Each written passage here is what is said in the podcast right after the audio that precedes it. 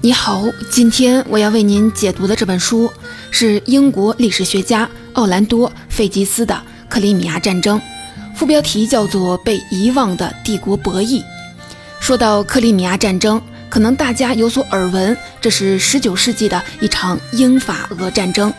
能够想起来的人物，可能首先是在战场上救死扶伤、创立了现代护理学的弗洛伦斯·南丁格尔。那么，我们为什么还要向你推荐这本书呢？因为这场看似不起眼的战争，其实是19世纪的一个重大的转折点。用本书作者、俄国历史研究专家、伦敦大学教授奥兰多·费吉斯的话说，这是一场真正意义上的现代战争。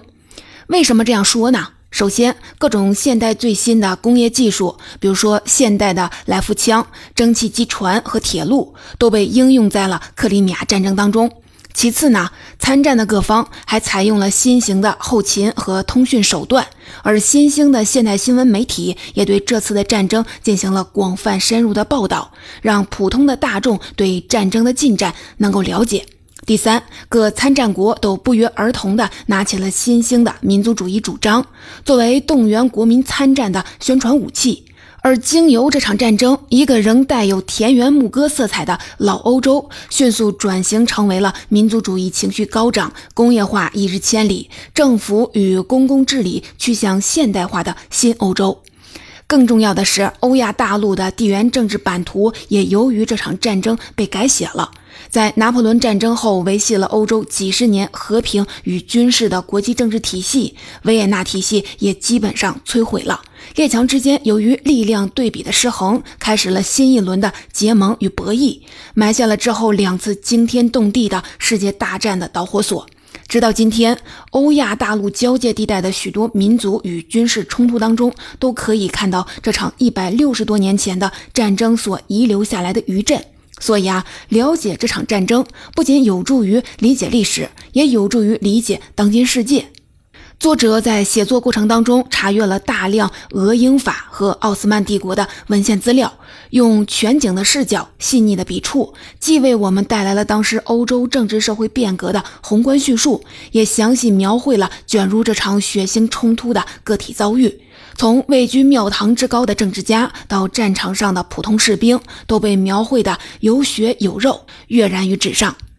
接下来，我就分成两个部分来为您解读本书的内容。首先，我们一起来了解一下，在十九世纪原有的欧洲国际政治的秩序发生了哪些变化，列强们因为哪些不可调和的矛盾，让他们在克里米亚兵戎相见。在第二部分当中，我们随着作者费吉斯的视角，来对这场战争的进程和结果做一个简要的回溯。首先，让我们回到19世纪的欧洲。说起19世纪，这是近代史上风云激荡的一百年，是塑造了我们熟悉的现代世界的一百年。但19世纪前后也呈现出不同的画风，我们可以把它划分为三个阶段。第一个阶段是一八零一年到一八四八年，第二个阶段是一八四八年到一八七五年，第三个阶段是一八七五年到一九零一年。在一八零一年至一八四八年的第一个阶段，这将近半个世纪的时间，其实只是十八世纪的简单的延续。从一八零一年到一八一五年，欧洲经历了漫长的拿破仑战争，这是一七八九年法国大革命的后果。到了一八一五年，拿破仑在滑铁卢战役当中彻底的失败。为了防止再次发生革命，再出现另外一个拿破仑，英、俄、法、普、奥五个欧洲列强通过维也纳国际会议建立了一个维也纳体系，竭尽全力的想要把欧洲的政治秩序格局拨回到一七八九年以前。于是啊，从一八一五年到一八四八年之间的这三十多年，就成了全面恢复旧秩序的复辟时期。而在一八七五年以后的第三个阶段，欧洲进入帝国主义时期，英法俄德奥意六个欧洲强国联手主导了欧洲乃至世界的政治秩序，这是一个现代化突飞猛进的时期。从一八七五年到一九一四年，将近半个世纪的时间里，欧洲各国开始了疾风骤雨的工业化进程，农业人口大量的涌入城市，现代化的城市文明出现了，电气时代到来了。这也是一个令茨威格怀念的和平时期。虽然列强之间总是剑拔弩张，虽然人人都在抱怨欧洲的和平是在刀尖上跳舞，但和平终究还是在这种风云诡异的气氛当中维持了将近半个世纪。十九世纪这一首一尾的两段历史，前一段把十九世纪和十八世纪连接在一起，它仿佛是此前君主制的启蒙运动的欧洲的延续；而后一段则把十九世纪和二十世纪，甚至是二十一世纪连接在一起。今天我们熟悉的世界格局和现代特征，都在当时如雨后春笋般涌现了。政治上的民主化，观念上的多元包容，科学的飞跃进步，大工业生产与全球经济一体化，以及今天的消费主义等等。那到底是什么让19世纪的欧洲发生了如此翻天覆地的变化，以至于它一头一尾两段历史之间的反差如此强烈呢？原因就在于那段总是被人忽略的中间阶段，也就是从1848年到1875年之间的这段历史。而这段历史的本质是1815年以来维护的复辟时期的欧洲的维也纳体系的彻底崩溃，而我们要讲的克里米亚战争正是这一阶段的关键事件。说到这里，你可能就有了疑惑：克里米亚战争是一场远离欧洲核心区域的局部战争，为什么它能影响日后欧洲乃至整个世界的格局呢？接下来，我们就捋一捋事情的前因后果，看看多米诺骨牌当中的第一块是怎么倒下的。刚才我们说过，在1815年到1848年之间，欧洲的秩序是由维也纳体系来维护的。而维也纳体系的主要的目的就是防止拿破仑战争的重演。英国、法国、奥地利、普鲁士和俄国这五个强国协调一致，各自负责捍卫本国的君主制，并维持欧洲的既定秩序。这个体系顽强地坚持了三十多年，在1848年迎来了一次巨大的考验。这一年，从大西洋到黑海之间的大半个欧洲都爆发了前所未有的革命，各国君主统治者好不容易才将它镇压下去，但革命也在维也纳体系上打开了一个缺口，那就是法国。法国的奥尔良王朝垮台，又一次建立了共和国。拿破仑的侄子路易·波拿巴当了总统。四年之后，野心勃勃的路易·波拿巴为了追求叔父昔日的荣光，满足自己的政治野心，悍然的改共和制为帝制，登基成为了拿破仑三世，变共和国为法兰西第二帝国。这下欧洲各国可有点坐不住了。维也纳体系的全部意义就在于防止欧洲再出现一个拿破仑。维也纳合约中的重要的条款之一就是禁止波拿巴家族再次的染指法国皇位。结果呢，怕什么就来什么，又一个波拿巴成为了法国的统治者，这就引起了欧洲各君主国的高度的猜忌和戒备。反过来呢，咱们从拿破仑三世的角度换位思考一下，既然整个欧洲的君主国的大家庭都把自己视为破坏欧洲秩序的祸害，你该怎么办呢？干脆啊，一不做二不休，彻底打破现行的秩序，力图建立起一个法国主导、对法国友好的欧洲政治新秩序。不过呢，拿破仑三世虽然是欧洲近代知名的政治家，但他啊有太多的毛病了，包括但不限于眼高手低、心思啊过于活络、厌恶脚踏实地、酷爱炫技啊、搞花招等等。英国的著名的政治家。帕默斯顿曾经嘲讽说：“拿破仑三世头脑里酝酿的主意之多，如同一窝窝快速繁殖的兔子。”拿破仑三世想通过外交达到的政治诉求，如果拆解开来细看，其实啊有不少的问题。首先呢是目标不明确，勉强归纳起来就是要重新树立法国在中欧政治主导地位，提升其话语权，最好呢再实现领土的扩张。但同时，对实现这些目标，法国需要付出什么样的代价？需要怎样的外交策略？要拉哪些的盟友助拳？会遇到哪些国家的反对？拿破仑三世都缺乏明确的研判和筹划。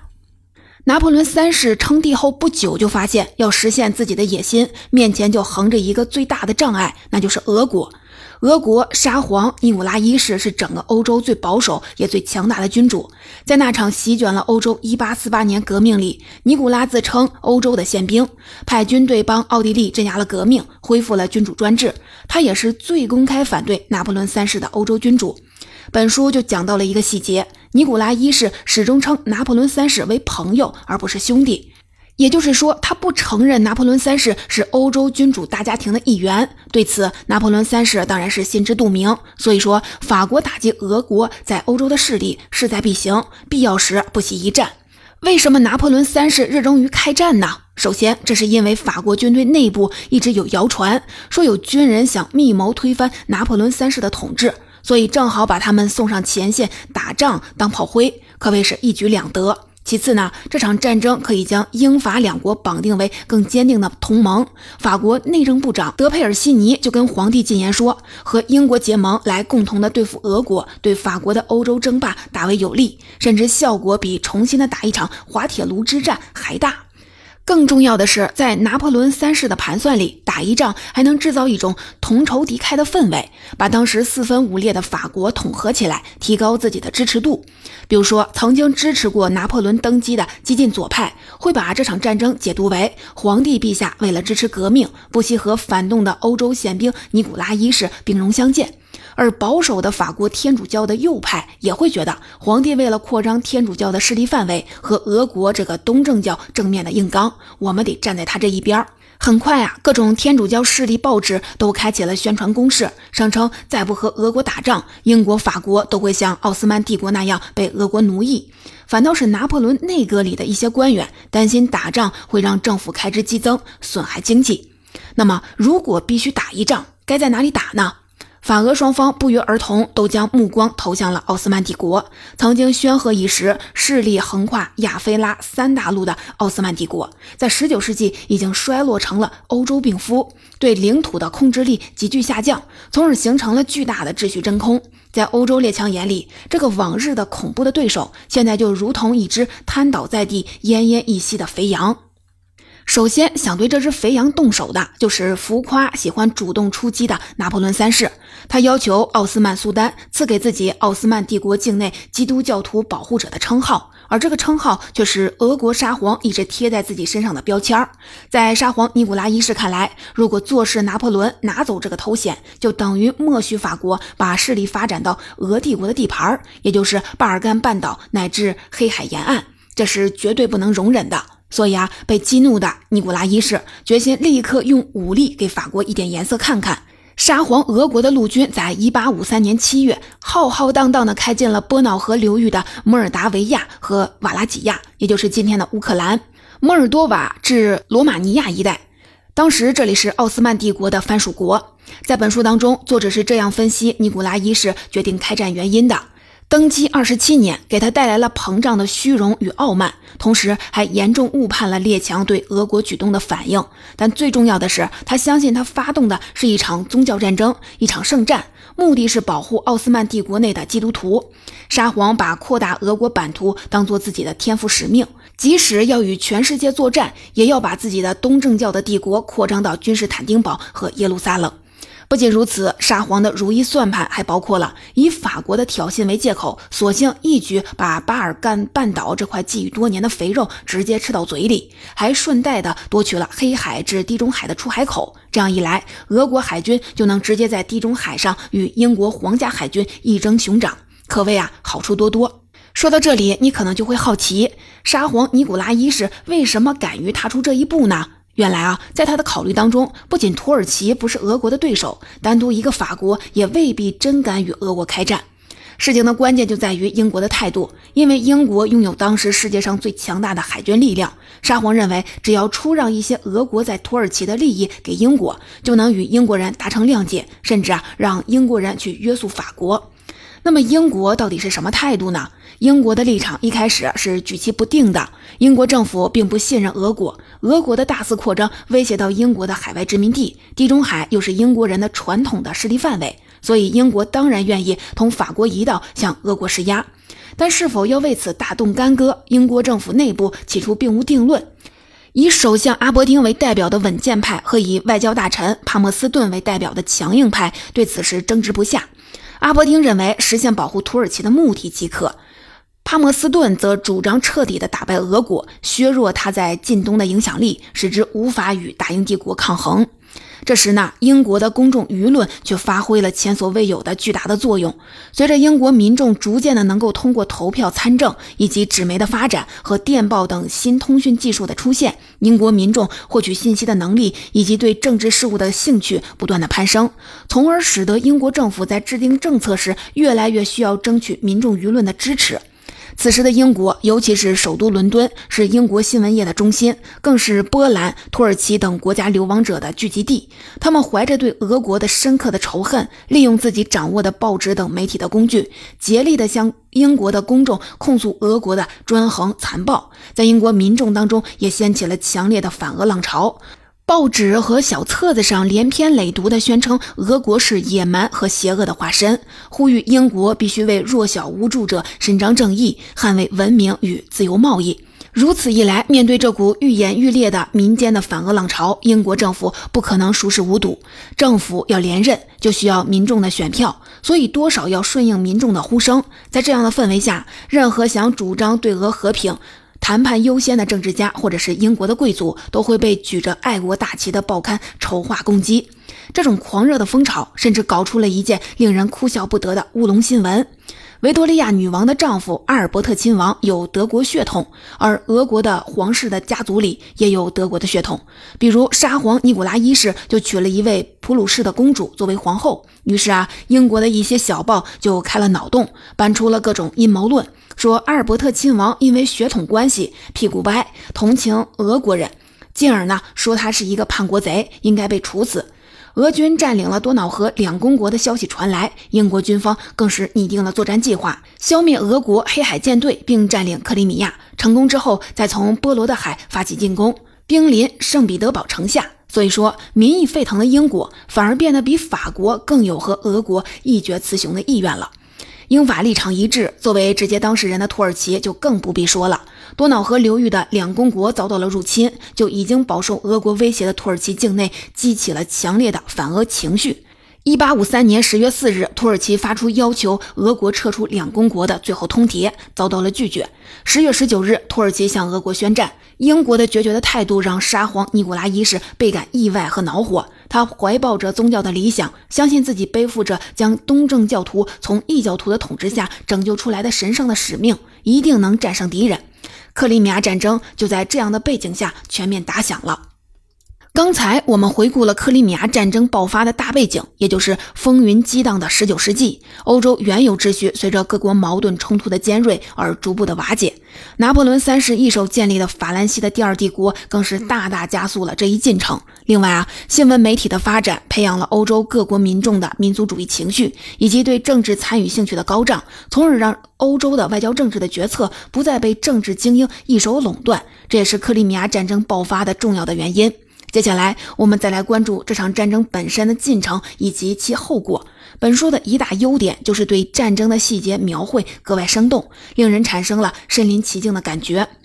战争爆发之初，俄国军队攻入了奥斯曼土耳其境内的高加索地区，但土耳其军队通过顽强的防守挫败了俄军的攻势。英法联军深知从陆地上大举深入俄国是非常危险的举动，一个不慎就会造成致命的后果。所以啊，联军在保加利亚沿海城市瓦尔纳建立了司令部，计划将军队派往克里米亚半岛，以图攻下这座黑海堡垒，切断俄国在黑海方向的扩张路径。并不深入俄国领土作战，同时呢，这个部署可以让联军部队能够通过英法海军控制的海路得到补给，经济实惠。英法联军登陆克里米亚半岛之后，整场战争的焦点就变成了对于一个关键的要塞港口城市塞瓦斯托波尔的争夺。由于当时军事科技发展的局限，战争变成了一场漫长的围困战。英法联军攻城，俄军死守。在这个痛苦的相持的阶段，双方的后勤都暴露出了严重的问题。在英军这边，由于军营内部的卫生条件恶劣，士兵纷纷就患病或者是病死，伤兵病号在肮脏龌龊的军医院里挤成了一团。在俄军这边，霍乱和其他疾病在萨瓦斯托波尔要塞和俄军其他的阵地肆虐横行。对双方的普通士兵来说，被送到这个战场就跟下地狱受刑，简直是没有什么区别。从某种意义上来说，这场血腥而残酷的对峙，简直就是六十年后第一次世界大战中常见的壕堑战的预演。在国际形势方面，英法争取到了俄国传统的盟友奥地利的武装中立。这次背叛使俄国再也无法原谅奥地利，这是因为在维也纳体系里，奥地利和俄国两个保守的君主国家本来是支撑体系的两大核心。一八四八年，奥地利爆发革命时，俄国还曾派兵援助，镇压了革命。所以，奥地利在克里米亚战争中选择了中立，让俄国倍加的愤怒。同时呢，在南欧，意大利王国的前身萨丁王国为了扩大自身在国际舞台上的影响，统一意大利，也支持了法国，派兵加入了反俄同盟。于是，俄国陷入了空前的孤立之中。在战场上，随着时间的推移，俄军与联军的战斗力差距暴露的是越来越明显。首先，俄军官普遍的文化素质和训练的水平都不高。一八五零年代的官方数字显示，在俄国军队六个师约十二万的军人当中，仅有两百六十四个人会读书写字，占比呢只有百分之零点二。在战争日益科技化、机械化的当时，文化水平对军队的战斗力的影响不可小觑。说到枪械，俄军仍在使用既打不准、射程又近的老式的滑膛枪，而法军使用的米涅来夫枪在一千六百米射程内依然能保持精准。更糟糕的是，俄国军制和后勤上的问题更是多如牛毛。俄军兵员来自农奴，服役期漫长，身体素质差，专业素养低，很多人年龄一大把，却又没有受过什么像样的训练。俄军虽然多达了百万之众，运输补给却是糟糕透顶。由于缺少铁路，从俄国的中部和北部调军队到克里米亚需要将近三个月的时间。部队抵达战场后，武器弹药又严重不足，既是因为运输困难，也是因为俄国没有现代化的工厂，制造过程极其的缓慢。英法联军却可以通过海路源源不断的补充武器弹药。但更重要的一点是，俄国财政能力薄弱。俄国虽然地广人多，却是一个落后的农业国，经济实力跟先进的工业国不可同日而语。一八五五年的九月，英法联军的围攻在持续了近一年后，决定性的日子终于到了。本书对这一时刻的描写极富感染力。九月八日的中午十二点，联军趁俄国换港松懈之时发起了总攻。戏剧性的一幕出现了：法军在麦克马洪将军的带领下，高喊着“皇帝万岁”，气势如虹地冲进了俄军重要的外围据点马拉霍夫要塞。俄军虽然猝不及防，但仍然与法军在尸山血海上展开了不死不休的缠斗，直到被装备更精良的法军彻底的击溃。而与此同时，负责进攻俄军坚灵堡的英军却功败垂成，在付出了惨重伤亡之后，垂头丧气的撤回了自己的阵地。但这已经不重要了。由于马拉霍夫要塞是塞瓦斯托波尔外围防守的枢纽，它落入法军之手后，塞瓦斯托波尔就失去了屏障，袒露在了敌人面前。法军的炮兵随时可以用强大的炮火覆盖整座城市，所以啊，俄方决定主动放弃。俄军炸毁了一切带不走的物资，被法军炮火击中的建筑开始燃烧。俄国军民在冲天的火光中，混乱无序地从塞瓦斯托波尔开始撤退。这些画面永远的印在了当时年轻的俄国的军官列夫·托尔斯泰心底。日后，他将改头换面，出现在伟大的《战争与和平》中。没错啊，这部小说对1812年战争当中莫斯科陷落场景的描绘，正是基于作者在克里米亚战争当中亲闻见闻。随着萨瓦斯托波尔的失守，战事进入了尾声。到了1856年年初，俄国高层已经很清楚这场战争败局已定，而且如果再打下去，国家财政就有可能破产了。于是，在1856年的三月，各方签署了巴黎条约，正式结束克里米亚战争。俄国放弃所有占领地区，黑海内不得驻军。这次战争对于俄国来说是空前的大挫败，几代人辛苦获得的黑海的制海权毁于一旦。沙皇尼古拉一世也在战争快结束时含恨而终。就直接结果而言，克里米亚战争的战果很有限，但对国际政治的影响十分深远。俄国失去自1815年起占据的欧洲政治中心的地位，被打回欧洲政治边缘。战争充分暴露出俄国农奴制的腐败落后。新继位的沙皇亚历山大二世不久后就开始了农奴制的改革。同时呢，相比于法军屡次啃下硬骨头取得突破性战果，英国陆军的虚弱和无能暴露无遗。战后，英国也进行了一系列的改革。英国暂时退出了争夺欧洲大陆霸权的舞台。于是啊，在短期内，拿破仑三世成了这场战争的最大的受益者。法国重返了欧洲政治舞台，实力和威望大增。拿破仑三世开始了他重画欧洲版图的事业。一八五九年，在他的支持下，萨丁王国吞并了意大利大部分的邦国，初步统一了意大利。一八六六年，在他的默许下，普奥战争爆发，战败的奥地利从此不能插手德意志各邦的政治事务，在中欧的政治影响力大为低落。然而啊，就在拿破仑三世的眼皮子底下。中欧被长期忽视的德意志的各邦国，却在静悄悄地酝酿一场更大的政治风暴。其中实力最强的普鲁士锐意进取，一心统一各邦，建立一个强大统一的德意志。这个愿望与急需在中欧找到盟友、向法国复仇的俄国一拍即合。而在其中起到穿针引线重大作用的，就是当时的普鲁士驻俄国公使。说到他的名字，大家呀可能都知道。他就是日后大名鼎鼎的铁血宰相俾斯麦。总结这本克里米亚战争的主要内容，我就为您讲述到这里。作者奥兰多·费吉斯在本书当中以克里米亚战争为核心，为我们详细介绍了19世纪中叶这个近代欧洲乃至世界政治秩序产生巨变的时代。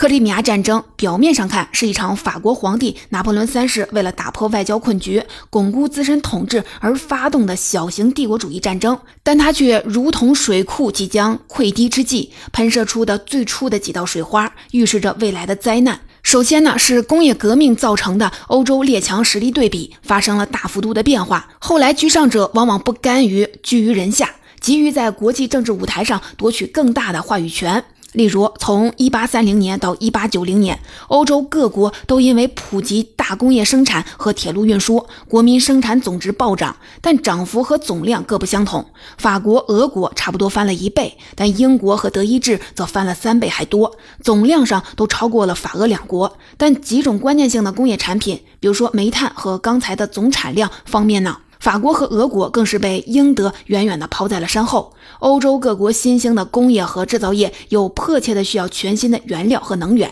以及能够大规模输出产品的消费目的地，从而在原有的政治恩怨之上又平添了新的矛盾。所以啊，欧洲列强苦心维护了将近半个世纪的维也纳体系，在这种形势下土崩瓦解，并不令人意外。虽然啊，克里米亚战争之后，脆弱的和平又延续了六十多年，但欧洲列强之间势力的此消彼长，民族主义思潮的狂飙勃起，以及军事科技革命和工业化的迅速发展，都预示着更大规模、更血腥的军事冲突的到来。